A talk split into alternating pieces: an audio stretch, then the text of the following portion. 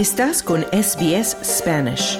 Encuentra más historias fascinantes en sbs.com.au barra Spanish.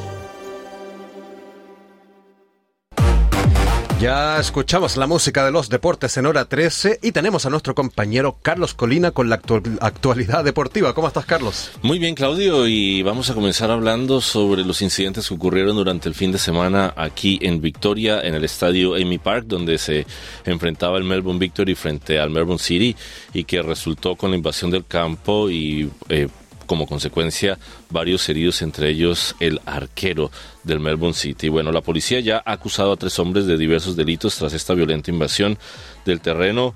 El partido se suspendió, recordemos, después de que aficionados de la zona activa del Melbourne Victory asaltaran el terreno de juego y como decimos, Tom Glover, el arquero, resultó herido con una cubeta metálica.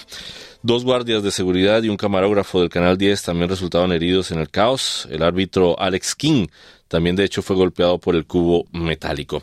La policía de Victoria publicó fotos de varias personas con las que quería hablar sobre esta invasión y los incidentes relacionados y un pequeño número de ellas se puso en contacto con los investigadores.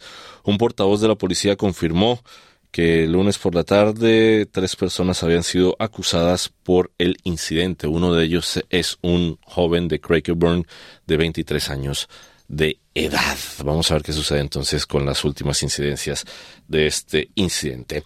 Y en otras noticias, y ya como empezando a hablar del Mundial, aunque ya terminamos el Mundial, pero vamos a enfocarnos un poco en el Mundial porque los Socceroos están recibiendo muy buenas noticias esta semana tras esta gesta mundialista que los llevó casi que a la gloria después de que muchos propios extraños no le daban mucho futuro, sobre todo después de la primera derrota frente a Francia. Bueno, en este momento Australia asciende 11 puestos en la clasificación mundial, se encuentra ahora en la posición número 27 y es su mejor posición desde la posición número 25 que obtuvo en septiembre del 2012 y en esta clasificación está muy cerca de, también superar su, eh, su base histórica.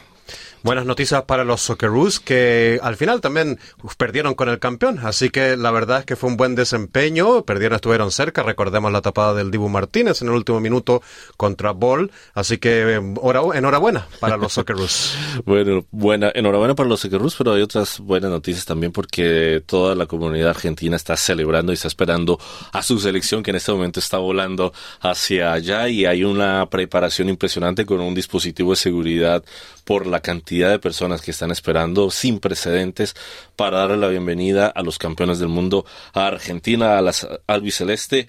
Están anunciando que el festejo durará horas en Buenos Aires y hay un cartel ya que dice el plantel campeón del mundo que recibirá a, por supuesto, con bombos y platillos a todos los jugadores, a toda la selección. Están a unas horas de llegar eh, los jugadores, pero sin embargo, como viven más cerca los franceses, ellos sí ya llegaron y fueron recibidos, a pesar de haber quedado segundos, con bombos y platillos. Había puesto en sus redes sociales eh, algunos jugadores eh, como Dembélé, como Mbappé, que pues que lo sentían mucho, que pero igual que lo iban a volver, iban a volver a, demostrar qué equipos son. Y de todas maneras una muy buena recepción tuvieron desde su el balcón de su hotel los jugadores de Francia que quedaron segundos en esta gesta mundialista. Y hablando un poco también en ese contexto, Claudio, de todas estas tecnologías que se dieron durante este mundial, que se han implementado, siempre que hay algo de implementarse, las pasadas fue lo del VAR y toda la, todo el cuestionamiento que ha tenido el VAR durante los años de, de si, si está funcionando o no. Bueno, en este mundial vimos cómo con un detector que tiene el balón de fútbol, más las cámaras que hay en el estadio, se logra ver si así sea un milímetro ahí fuera de lugar. Y bueno, esa misma tecnología la va a aplicar la Serie A de Italia desde el mes de enero en sus partidos, desde que reinicie nuevamente la Copa y vamos a ver qué tal funciona y si da buenos resultados. Lo que quieren es buscar la eficiencia y que sea totalmente justo cuando se esté hablando de fuera, bueno, faltas como fuera, fuera de lugar y que no tenga que recaer toda la responsabilidad en el árbitro y que después hayan cuestionamientos sobre si fue o no fue y si el árbitro lo pitó o no lo pitó en contra o en pro de uno u otro equipo.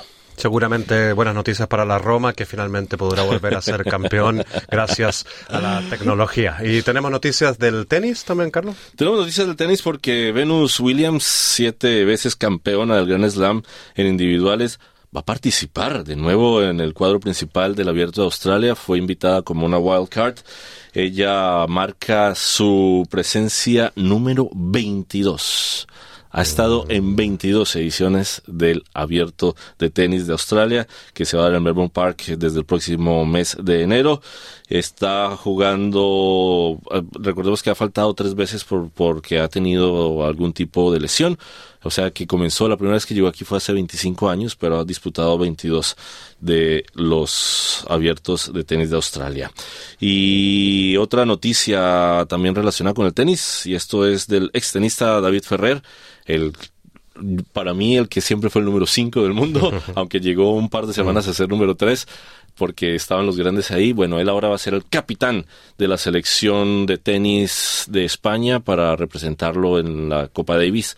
Y es un honor para él, ya se comunicó con Rafa Nadal, está tratando de hablar si Rafael Nadal va a ser parte de ese equipo. Eh, están en conversaciones y quiere hacer los sueños que él también ganó cuatro veces la Copa cuando era jugador. Eh, Davis con España, de esa gran selección.